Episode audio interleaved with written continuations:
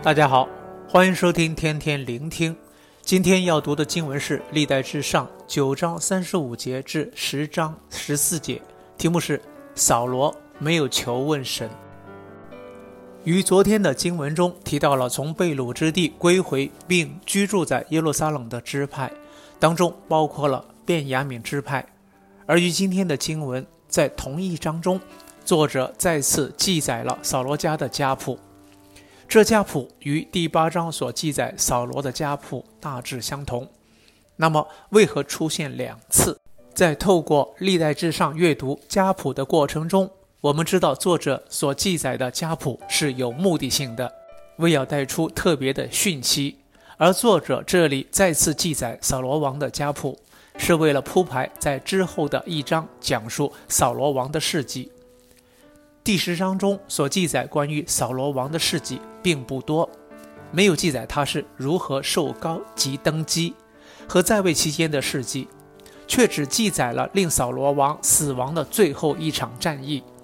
这场战役同样记载于撒母耳记上第三十一章，讲述扫罗王率兵与非利士人征战，但可惜以色列人败阵，于是他们便逃走，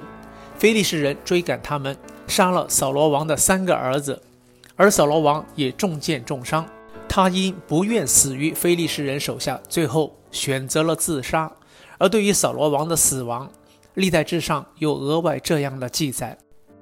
这样，扫罗死了，因为他干犯耶和华，没有遵守耶和华的命；又因他求问交鬼的妇人，没有求问耶和华，所以耶和华使他被杀。把国归于耶西的儿子大卫。这里指出，扫罗的死虽然是以自杀的方式了结生命，但真正的原因是因为他没有遵守神的命，也没有专一求问他，因此神将他交付给敌人，容许他被敌人杀败。那究竟扫罗在哪些事上干翻了神？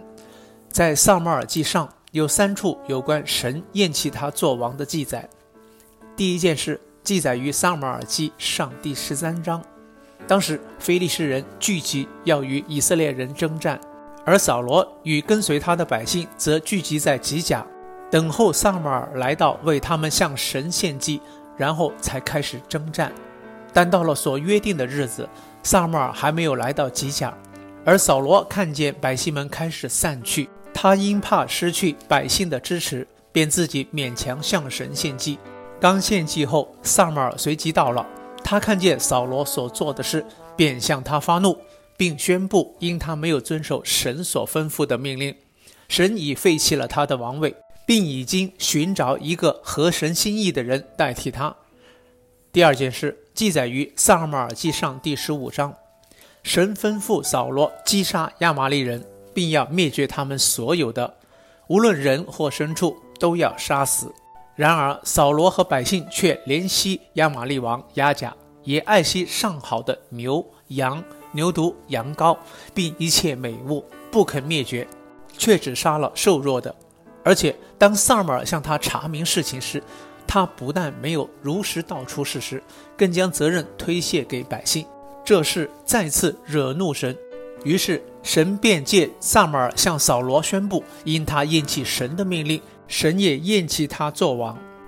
第三件事记载于撒母耳记上第二十八章，当时撒母耳已经死了，而以色列人正面临非利士人的侵袭。扫罗因害怕，便想要求问神，但神却不借梦或巫灵或先知回答他。于是他便找来一个交鬼的妇人，希望将撒母耳的灵魂招来，给他指引。可是所招来的撒母耳并没有给他指引，反而再次宣布，因他没有听从神的命令，因此神已经从他手里夺去国权，赐予别人。扫罗的一生是很可惜的，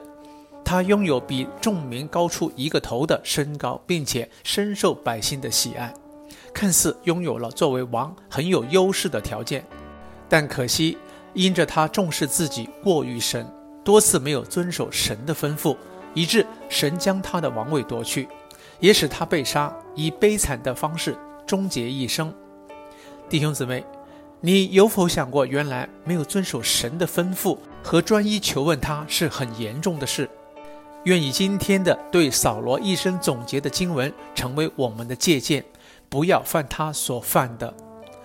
而最后，以上的事件都提到神已寻得合他心意的人接替扫罗做王，这人就是大卫。而经文以扫罗没有遵守神的吩咐和求问他为结尾，这真正是要为即将提到的大卫做铺排，凸显他遵守神的吩咐和凡事求问他的生命。明天的天天聆听会开始读到有关大卫的记载，愿意我们效法他，遵守神的吩咐和凡事求问他的生命。祝福大家。